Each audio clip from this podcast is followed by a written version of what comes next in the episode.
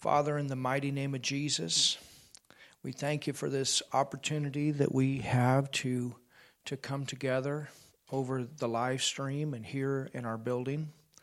Father, we thank you for your Holy Spirit who is within us, who is our teacher, who leads and guides us into all truth.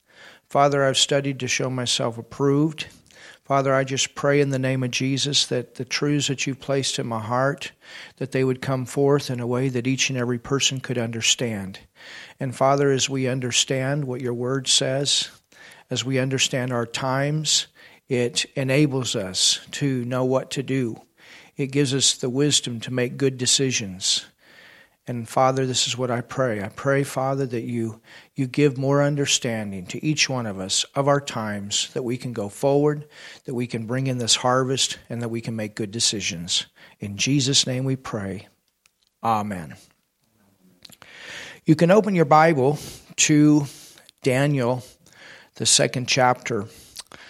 And we're going to continue where we left off in our last message we are teaching out this book. It's a powerful book. Daniel is the center, what I consider the uh, center prophetic book of the Bible. All the other prophetic books, in one way or, or another, are linked into this book. And when we understand the, the teachings that come out of this, it helps us to, to understand the other prophetic scriptures. And so in Daniel, we have a 70 year captivity time. This is a time that Israel was taken into captivity by Babylon.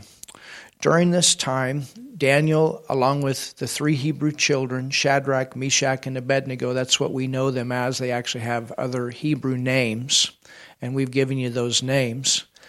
But uh, they were four that remained faithful to God. They were four that that remained faithful to the Word of God. They were four that were people of prayer, and uh, they had gone through a Chaldean school.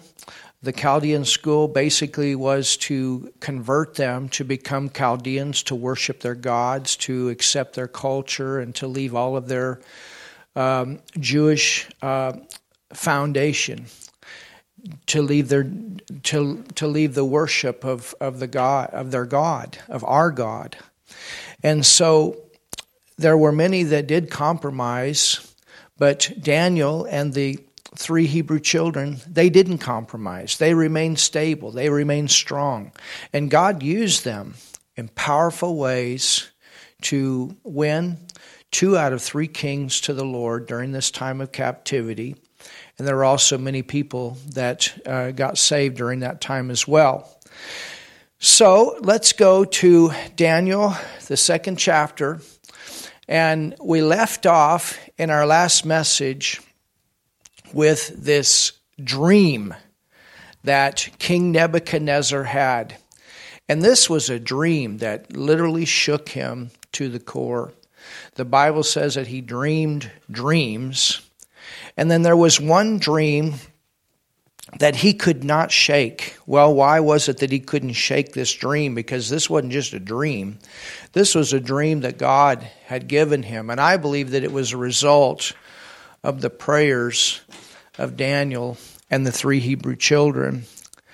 And God was going to use this dream to speak to this king. Not only was God going to use this dream to speak to this king, God was also going to use this dream to give other people a chance to worship our God. God would also use this dream to give us prophetic insight or to give them prophetic insight to what was to come and the prophetic insight comes all the way up even to our time now. We go back and we see what Daniel saw, and it even helps us to know what, uh, to, to understand what is taking place in our times right now. And that's one of the reasons that we are studying this book. And so, when Nebuchadnezzar had this, this dream, he called his fortune tellers, he called his sorcerers, he called his mathematicians, he called all his, the council that was around him, and he asked them to come and to give him the interpretation of this dream. I mean, these were people that he had paid. These were people that, you know, were supposed to be uh, getting direction from the Chaldean gods. These were people that, you know, that, that, that he had trusted and, and entrusted um, them to have uh, positions of counsel in his life. And so he called them together and he said, I've had this dream and I need the interpretation of it. It was something that was really bothering him. But he wanted to make sure that they were accurate. And, and basically, you know, th- this king was known for testing. Remember that after three years of Daniel and the, and the three Hebrew children going through the, the school and all of the other 46 elite young Israelites, he tested all of them to see uh, how they uh, were doing uh, after three years of this school. And so he, he was known for this, and he was a very um, uh, intelligent king. And so when he calls his own sorcerers and fortune tellers and, and council together, he says, I want you to tell me what this dream means because he knew the king knew it was supernatural and they said, Okay, tell me the dream. Tell us the dream. And the king said, No. He said, You tell me what I've dreamed, and then because I know that you know what I've dreamed, when you tell me the interpretation, I will believe the interpretation.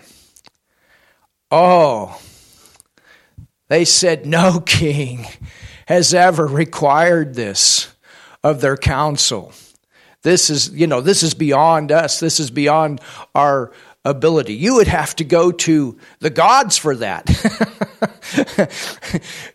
and and they stalled for time. And when they said you would have to go to the, to the gods for that, it really upset King Nebuchadnezzar because this is what he was paying these guys to do. They couldn't do it. They wouldn't do it. They begged the king that for him to tell them what it was that he dreamed. He said, No, I'm not going to do it. And because of their stalling with the king, and, and he got angry. And he said, I'll tell you something. If you don't tell me this dream, I'm going to kill you. Wow. He said, If you do tell me the dream, I'm going to give you great re- rewards and I'm going to move you all the way up into positions of favor to higher positions. But if you don't, he said, I'm going to kill you and I'm going to make your house a public toilet from one extreme to the other. They wouldn't do it, they couldn't do it. The king got mad he put out a decree for all of these that were in this council to be killed. Well, they went and found Daniel. You know, there's a time. Sometimes we just need to hold our mouth and wait. because you know you tell people sometimes you tell people and you tell them and you tell them and you tell them and they don't listen and they don't listen. They just go about their own way. And then they end up getting in trouble. You know who they're going to go to? They're going to go to the one that told them in the first place. That's why the bible even talks about heaping coals of fire upon the head of your enemy in the book of james. What it means is when you when you bless your enemy and the fire goes out, the fire was a necessity in their life to cook with, to keep their houses warm with. And they just go along their way, go along their way. But then the fire goes out. They don't have fire to cook their food, they don't have fire to heat their homes. They can't find fire from anybody else. So who are they going to go to? They're going to go to somebody that blessed them in the past. And that's the way it was for Daniel. Remember, Daniel was this one that the king had recognized to be 10 times smarter than all of his other council before. And uh, the three Hebrew children to be the same. And so they had this kind of reputation. Just at the time, nobody really wanted to admit it because Daniel was a man of God. He was a man of the word, he was a man of no compromise. And so we see that they prayed behind the scenes, they studied behind the scenes.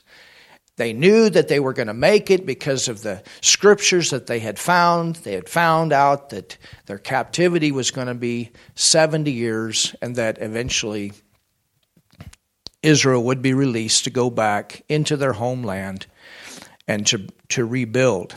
And so something's going to happen here. You know, it's even like the times that we're going through right now.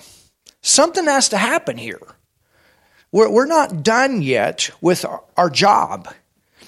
I, when I when you look at the nations that are yet to come to Christ and and the amount of people that don't know the Lord Jesus Christ, I I, th- I think we got a little some time left. And I, I, think there has to be a change. And, and this is the reason that I'm expecting some of this stuff to, that's going on in our world to come, that's, that's in darkness, to come into the light and to be cut off so that we can, you know, I, I just, I believe this is the devil's trial, trial run. But you know what? The Antichrist, and a lot of what you're seeing right now is coming out of this Antichrist system, and we're going to see that more and more as we study this book. But uh, it's like a trial run for something that, that is to come. It's previews of coming attractions, and I fully believe that. But the scriptures teach us that the Antichrist cannot reveal himself until the church is gone. And so we are here to hold him back. We are here to pray. We are here to bring forth the word. We are here to be a stabilizer in the earth. And I'm expecting something to break here that the plan of God can go forth in the earth and in a whole nother level. That's what I believe, and that's what I'm praying, and that's what I'm expecting. And we're going to look at some of this tonight as we study some of these scriptures. So let's look at verse 19. So I, am telling you, don't give up hope, church. Stand up. Believe God. Pray. Expect the good. Let's expect to go forward. And don't silence your voice. You continue to speak out for what is right and speak against what is wrong. Hallelujah. And most importantly, get people saved because when people get born again, the sin nature leaves, that devilish hate nature, that nature of fear leaves, and they become brand new creations in Christ and begin to live with God's nature living itself through them. So let's look here at verse 19. So they find they find Daniel and Daniel gets the he gets favor to go talk to the king. And he gets a little bit of time. And so when he gets this time, he goes back to Shadrach, Meshach, and Abednego, the four of them. They've been praying together, they've been studying the word together, they stayed uh, committed to each other during the three years, during the time that they had gone through that Chaldean school. It's always good to have a company around you that studies the Word, that prays, that knows the Word the way that you do.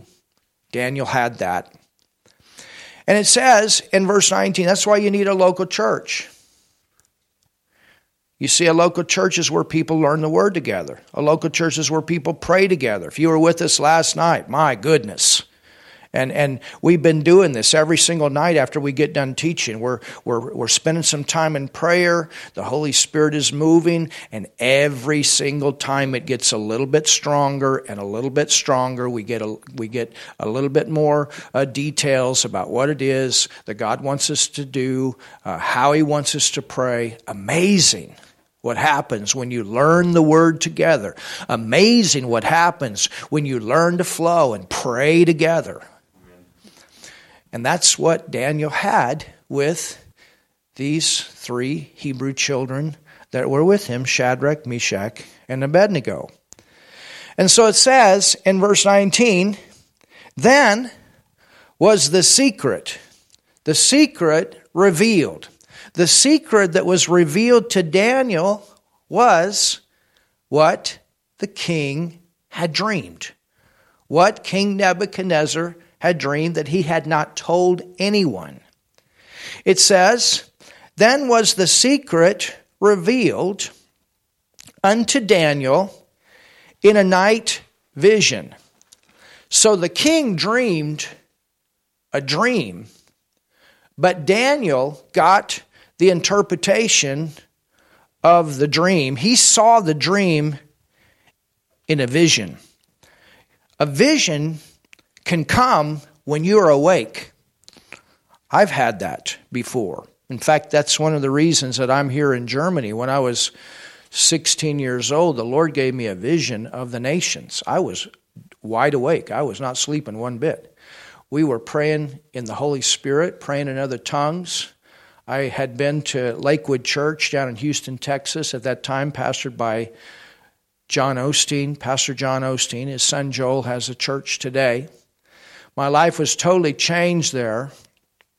I found uh, out during that time that I was at that convention that God wanted me to go forward into the fivefold ministry and to teach and to preach His word.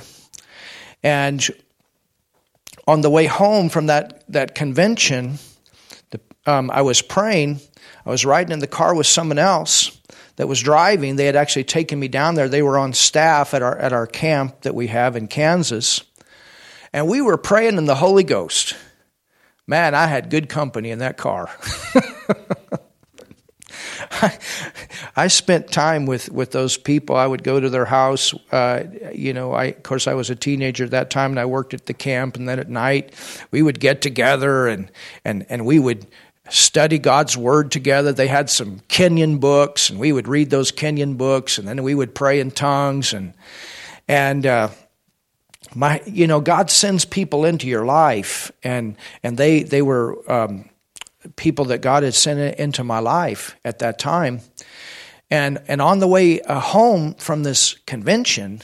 Um, which uh, John Osteen's uh, church, Lakewood Church, was their home church before they came to work at our camp in Kansas.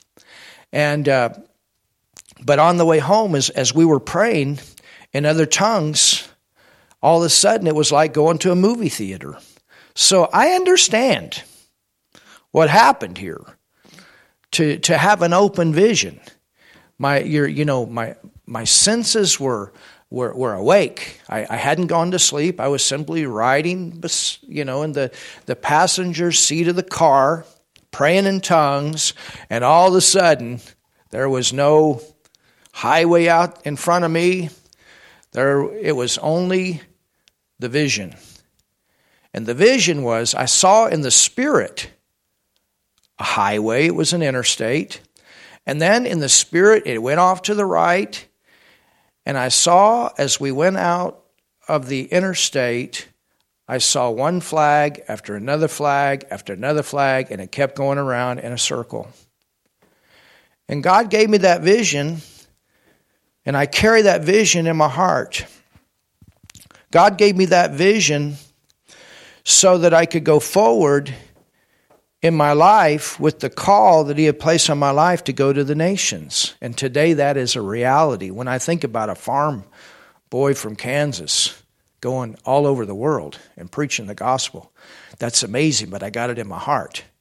And every time that I go to a new, new nation, I think about those flags and I think about what God spoke to me on, on that day. It was, it was a prophetic vision to prepare me for my own call and for my own future. Well, in this situation, the king has had a dream, and the dream is going to be a word to him about what will happen in his life and what will happen with his kingdom. And not only his kingdom, but it's going to go all the way up through five different kingdoms to the second coming of the Lord Jesus Christ. And even what is taking place in the earth today was included in that dream then. That is amazing. The Bible is so awesome. It is so accurate. So, and, and it says, then was the secret revealed. So, what was going to happen here is Daniel was going to um, flow in his prophetic office, his prophetic flow here. God was going to use him as a prophet to speak to the king. Not only to this king, but this is also something that God uses to speak to us today about our time. Then was the secret revealed unto Daniel in a night vision. So, sometime at night, he had a vision about what the king had seen in the dream. He also had the interpretation of the dream. So, you know, the king had the dream, but he didn't know what it all meant. But David I mean, Daniel, when he got the vision, Daniel not only saw what the king dreamed, but Daniel got the interpretation of what the king dreamed. You know, and sometimes it's that way. When I first got that vision of the flags, of course, at 16, I didn't know what all of that meant. But it was later on that God began to show me that He had called me to go to the nations. And today that dream has become a reality. Now look at the rest of the verse. You know, sometimes when God gives you something, you don't just run out and tell everybody. You need to take time to give Him thanks for that supernatural manifestation. And then, I, I mean, you know, Daniel, he is so cool here. You know, I, because, because think about it the king has put out a decree if you don't tell me what I dreamed and you don't give me the interpretation, you're all going to die and your houses are going to be made public toilets. Well, if Daniel was in fear here, he would have ran out of that place as fast as he could to get to the king to stop this decree. But, you know, Daniel, he's he's cool. Why? Because he's in faith. He's trusting God. He's thanking God. He's been in prayer. He knows everything is going to be okay. I'm telling you, when you're in prayer and you know the Word of God and you stay in fellowship with Him, you're at peace. It's people that don't stay in the Word, don't spend time in prayer, don't build their life on the Word. When crisis comes, they're always in turmoil. The word says that God will keep us in perfect peace as our mind is fixed on Him. So, what does Daniel do? It says, Then Daniel blessed the God of heaven. Hallelujah. He blessed him. And Daniel answered and said, Blessed be the name of God forever and ever. Now I like this. For wisdom. Wisdom. I mean, I mean, Daniel, he, he saw here, and and this is where we get the book of Daniel. A lot of what he saw is in the rest of this book. He saw all the way through. He saw the wisdom of God that would come from one kingdom to another kingdom to another kingdom, the way that God's wisdom would work throughout history.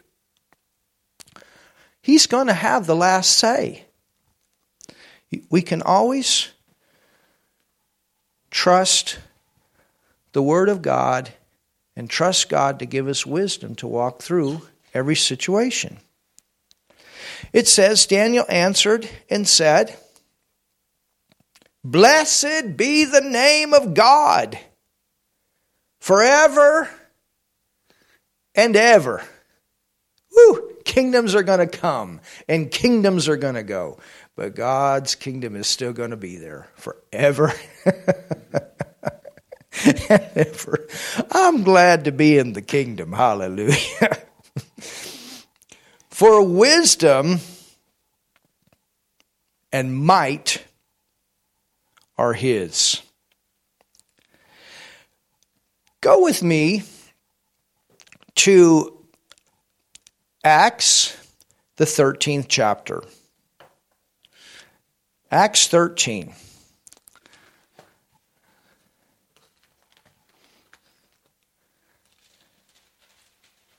Let's look at the early church in prayer real quick. Acts 13. Look at this. It says in verse 1 of Acts 13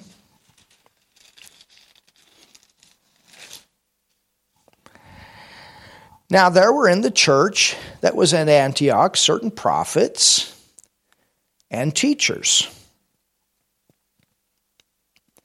as Barnabas and Simeon, that was called Niger, and Lucius of Cyrene, and Manaen, which had been brought up with Herod the Tetrarch, and Saul. Now, verse 2 as they ministered to the Lord. Notice, how did this vision come? They were ministering unto the Lord. When the vision came, what did they do? They continued to minister to the Lord. When Daniel got the vision of the dream and the interpretation, what did he do? He continued to minister unto the Lord. He blessed the Lord. Such a key in prayer. Prayer is not just asking, asking, asking. Prayer is not just demanding, demanding, demanding. Prayer is also praise, praising Him, thanking Him. The Bible says, you know, it, that, that we're to, to, to give thanks, that, that we're to, to let our requests be made known with thanksgiving. We minister unto the Lord, He's the source. He's the one that's going to answer the prayer. He's the one that's going to work. So it says, and as they ministered to the Lord, I think that that's what Daniel, Shadrach, Meshach, and Abednego were doing. I think they were just praising, worshiping God. They were looking, you know, to see what God wanted to do, what He wanted to, you know, what He was, what He was wanting to do here, what He, what He was saying here.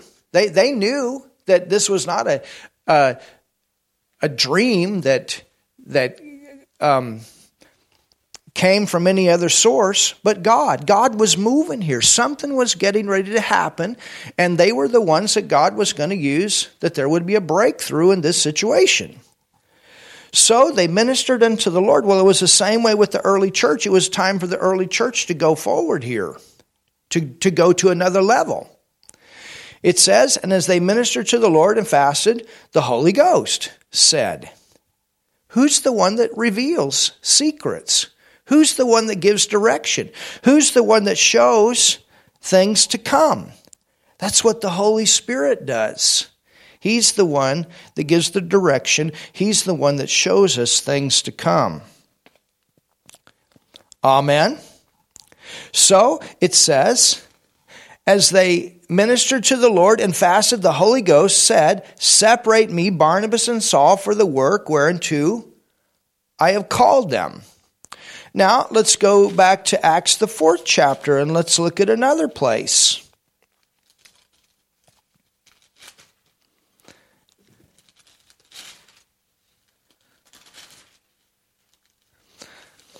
Acts 4 and verse 21.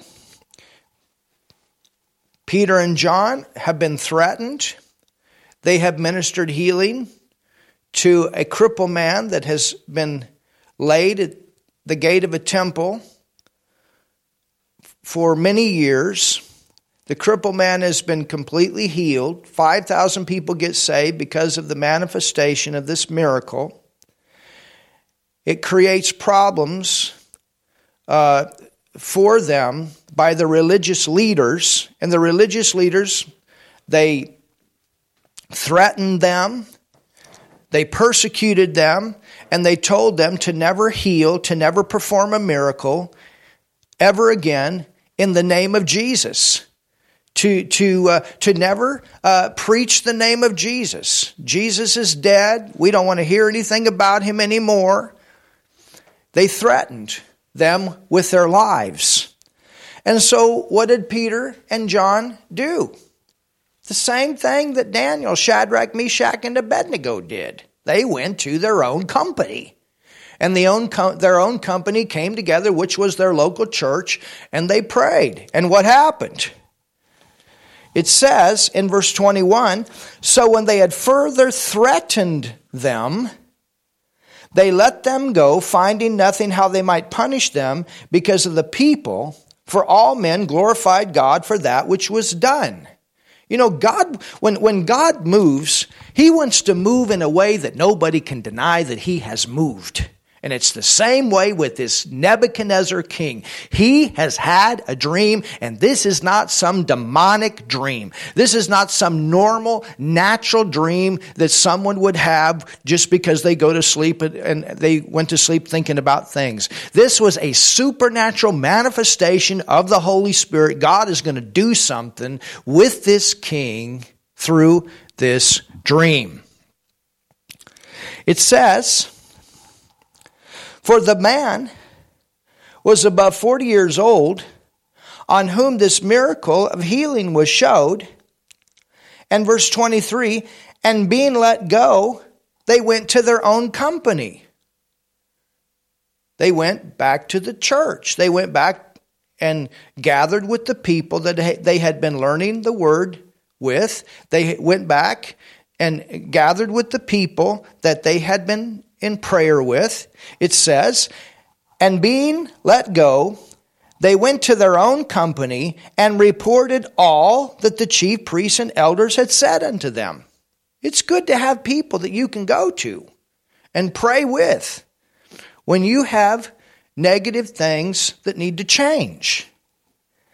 And when they had heard that, look at this. They lifted up their voice. Isn't that what Daniel was doing? He was blessing the Lord. They were blessing the Lord. They lifted up their voice to God with one accord. And I'll tell you something. In the crisis that is in our world today, it'd be a good idea for you to find you a company if you don't have one that knows the Word of God and knows how to pray. And we tell our church that here all the time that it's important for you to, to, to learn the Word of God, and it's important that you come together with us to pray. And there's power when we come together, there's power when we pray. If you were here last night, my goodness. So important.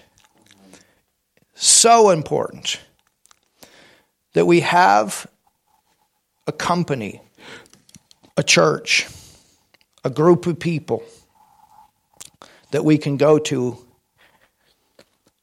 that we have and, and you know this this was not they did, this wasn't the first time they had come together to pray. These people were already praying together. They, and remember be, before this happened with the lame man getting healed it says that peter and john were on their way to the temple being the hour of prayer. They were praying regularly together already as a church. But now they've had this miracle, and now they go back and say, hey, this is what happened. We need to pray about this issue right now. They're trying to shut the church down. Hello? They're trying to shut the church down. Hello? You understand? They're trying to stop the move of God.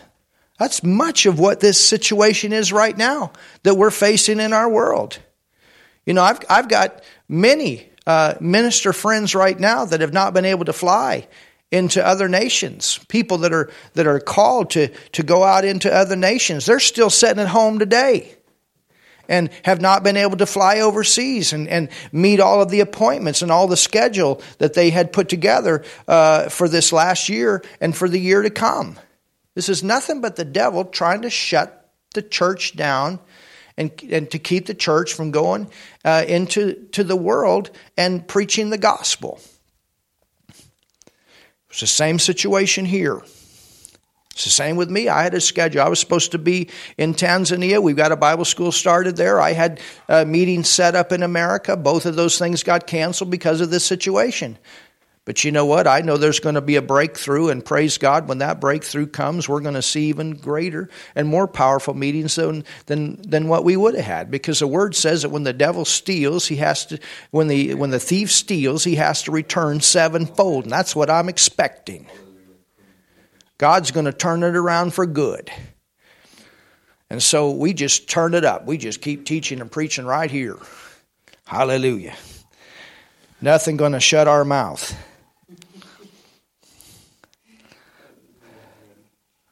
Ah, somebody say something.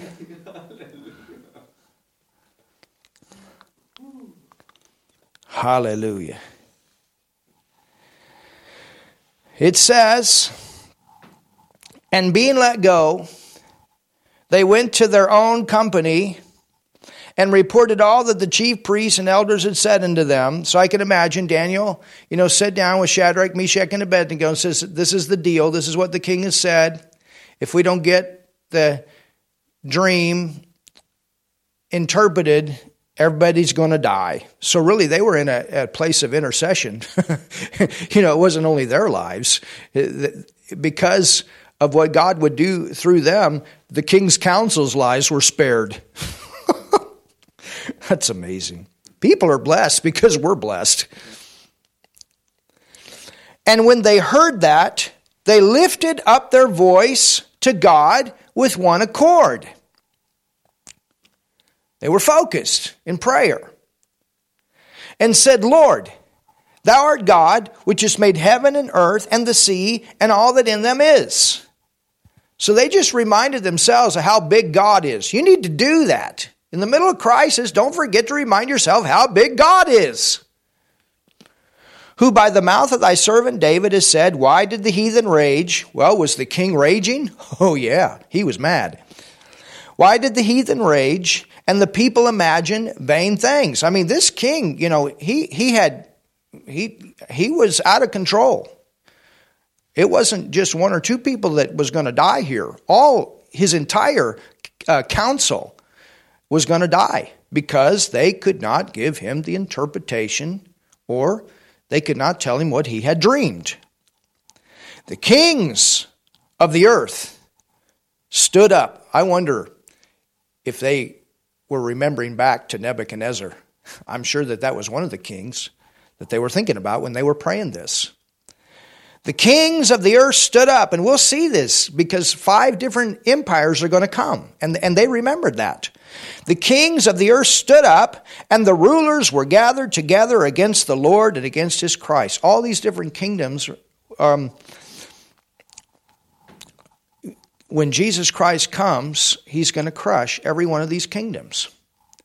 It says, against the Lord and against his Christ, for of a truth, against thy holy child Jesus, whom thou hast anointed, both Herod and Pontius Pilate, with the Gentiles and the people of Israel, were gathered together for to do whatsoever thy hand and thy counsel, thy hand and thy counsel, hello, the will of God is going to come to pass. God has a plan, the devil is trying to stop it. For to do whatsoever thy hand. Now think about it. It was the same way with Daniel. God had a plan. Daniel had to make it. He had to live. The three children, uh, Hebrew children, they had to live. They had to make it. The, the, you know, there had to be a remnant that would survive the, the uh, three kingdoms and the 70 years of captivity. They would have to live. They would have to make it for the promise of God to come to pass. And the promise was they had to go back to their homeland and rebuild the city of Jerusalem and live in their land and be a generation or, or be, be, be a nation with a remnant that was faithful to God that eventually the Redeemer would come through, the Lord Jesus Christ. There was a plan here. And let's not forget that. There's a plan here right now. God has not fallen off of his throne in this crisis. Hallelujah. He's got a plan, and we're going to make it. Oh, somebody say something. So, this is not a time to get depressed. This is a time to say, hey, God's got a plan. He's going to do something. Hallelujah. For to do whatsoever thy hand and thy counsel. Remember what Daniel said? Daniel said,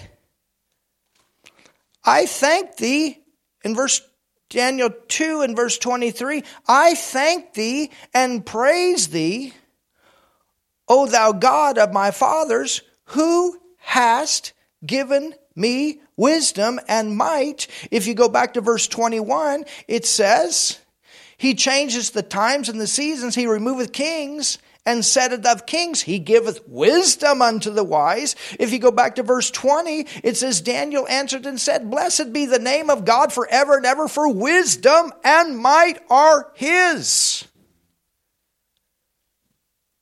Oh, hallelujah.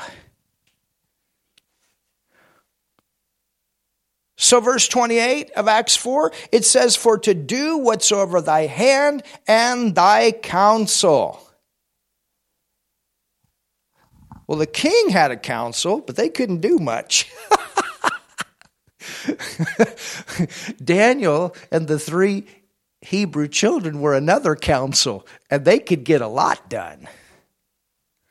Oh, greater is he that is in us than he that is in the world. Greater was the one working with Daniel than the one that was working with those astrologers and fortune tellers and mathematicians and all those counsel that the king had around him that trusted in their Chaldean gods. Our God is greater. Our God is stronger. Our God is wiser. He's got a plan. You know, God always had to answer before the problem came. He's always ahead. Never forget that. And we'll take a five minute break.